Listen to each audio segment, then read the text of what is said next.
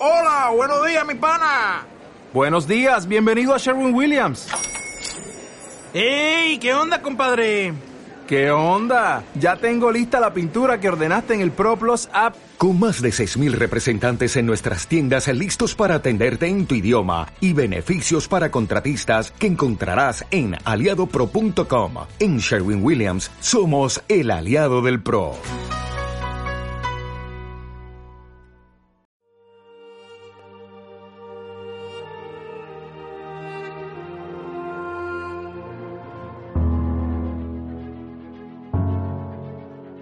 Al bajar Jesús del monte, lo siguió mucha gente. En esto se le acercó un leproso, se arrodilló y le dijo, Señor, si quieres, puedes limpiarme. Extendió la mano y lo tocó diciendo, quiero, queda limpio. Y enseguida quedó limpio de la lepra. Jesús le dijo, no se lo digas a nadie, pero para que conste, ve a presentarte al sacerdote y entrega la ofrenda que mandó Moisés. Palabra del Señor. Gloria a ti, Señor Jesús. Los milagros que cuenta el Evangelio que hizo Jesús son auténticos. No son historias inventadas, no son las parábolas, no son eh, engaños, son hechos que Cristo hizo. Demostraba con eso su poder sobre la naturaleza. Él el creador de la naturaleza, porque Él es Dios. Demostraba con esos milagros su amor a los hombres.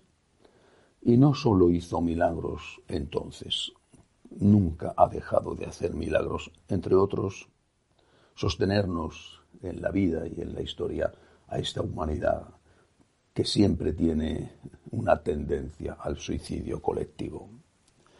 Pero esos milagros tienen también una enseñanza, son signos, son símbolos. Siendo un hecho histórico, enseñan algo. No solo, repito, el poder de Dios, el amor de Dios. Por ejemplo, en este caso, la curación de la lepra.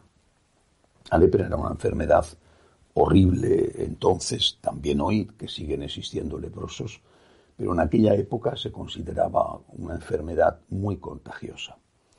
El leproso quedaba al margen de la comunidad, tenía que vivir fuera de los poblados. Bueno, su familia, si es que la tenía y si es que querían seguir siendo su familia, les dejaba fuera de, los poblados, de las aldeas, le dejaban la comida y él acudía a recogerla cuando su familia ya se había ido.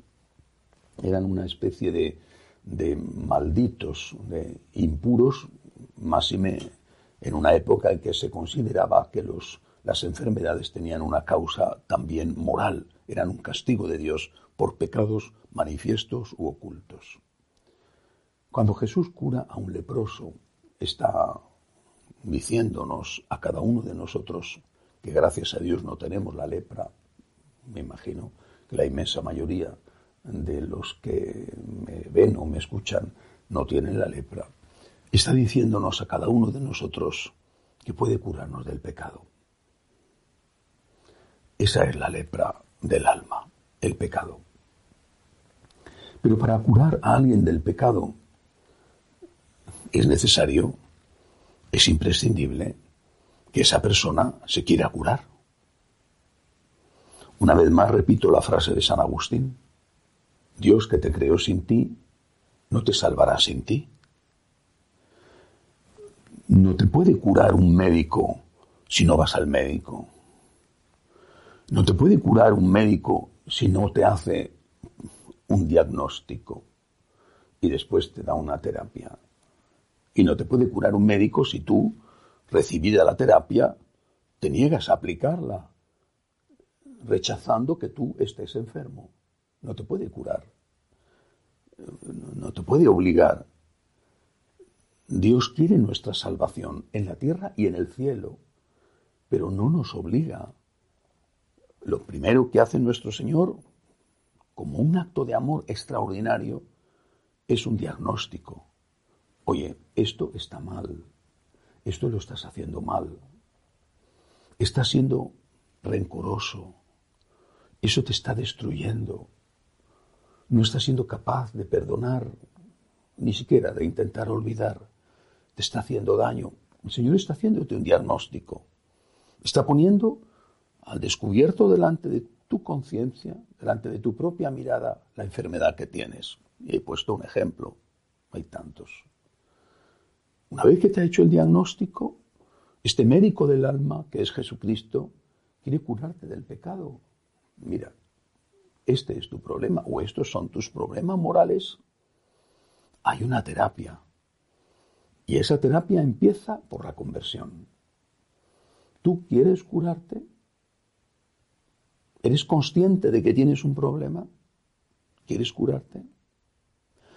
Nunca he estado en una sesión de alcohólicos anónimos. Quizás si hubiera alguna sesión de, de golosos anónimos, pues quizás sí que iría, porque es uno de mis problemas, lo que mucho que me gusta el dulce. Pero nunca he ido a una sesión de alcohólicos anónimos. Pero he oído que me lo ha contado, me lo han contado varios de los que sí han ido a esas terapias, que lo primero que tienen que hacer es reconocer que tienen un problema. Soy alcohólico. Tengo un problema. Y solamente a partir de ahí pueden, con perseverancia, si son católicos, con la gracia y la ayuda de Dios, que van a recibir porque la piden, pueden solucionar el problema. Pues exactamente igual con los pecados. Lo primero es reconocer que tenemos un pecado, o una tendencia, o, o un hábito, un vicio, tengo un problema. Y eso lo podemos saber gracias a que el Señor nos da su luz, su verdad. No para hacernos daño. El médico no disfruta diciéndote que tienes diabetes o que tienes cáncer o que tienes una pierna rota. Ya sabes tú que tienes la pierna rota, ya sabes tú que algo te está pasando en tu cuerpo. Le agradeces al médico, aunque te duela escuchar la enfermedad que tienes, le agradeces que haya hecho un buen diagnóstico. No le pegas dos tiros cuando te dice tienes la pierna rota. Pero luego, una vez que te ha hecho el diagnóstico, tienes que aplicar la terapia. Si no, ¿de qué sirve? Puede ser que el médico se equivoque, es un ser humano, y se equivoque en el diagnóstico y en la terapia. Puede ser, es un ser humano. Pero Dios no se equivoca, el médico del alma no se equivoca. Y es un acto de amor no es un motivo por el cual tú tengas que rechazar a Dios, sino al contrario, es un acto de amor de Dios que te diga, mira, esto está mal, el rencor te está matando, tu egoísmo te hace daño, está destruyendo tus relaciones familiares, tienes el carácter tan descontrolado que no te aguantas ya ni a ti mismo y tantas otras cosas. Ese diagnóstico es un acto de amor y luego la terapia. A nadie le dice Dios, no tienes solución. A nadie se lo dice. A todos nos dice, con tu esfuerzo, con mi gracia, tú te puedes curar, tú te puedes salvar.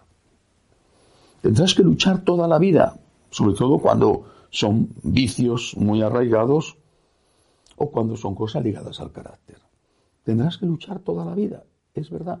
Y es molesto luchar toda la vida, es cierto.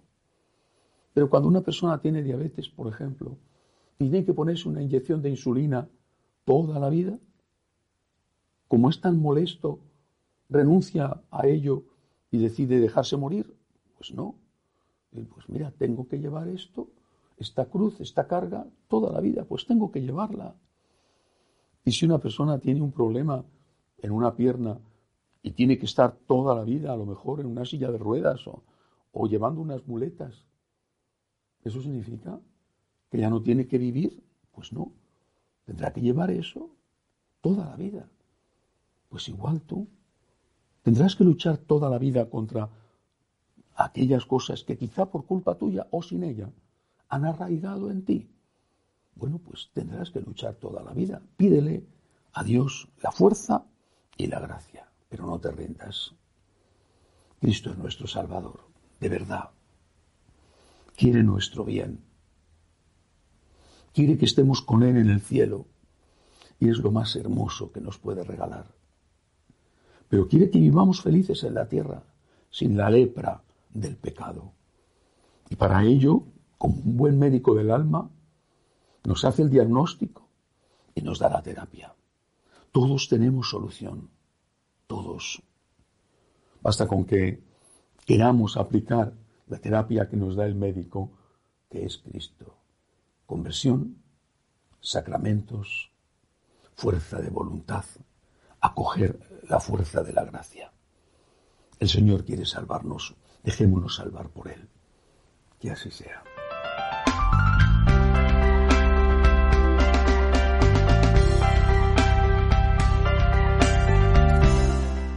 ¿Te preocupas por tu familia? Entonces, ¿por qué darles solo huevos ordinarios cuando pueden disfrutar de lo mejor? Eggland's Best, los únicos huevos con ese delicioso sabor fresco de granja, además de la mejor nutrición, como 6 veces más vitamina D, 10 veces más vitamina E y 25% menos de grasa saturada que los huevos regulares, además de muchos otros nutrientes importantes. Así que, dales los mejores huevos. Eggland's Best, mejor sabor, mejor nutrición, mejores huevos.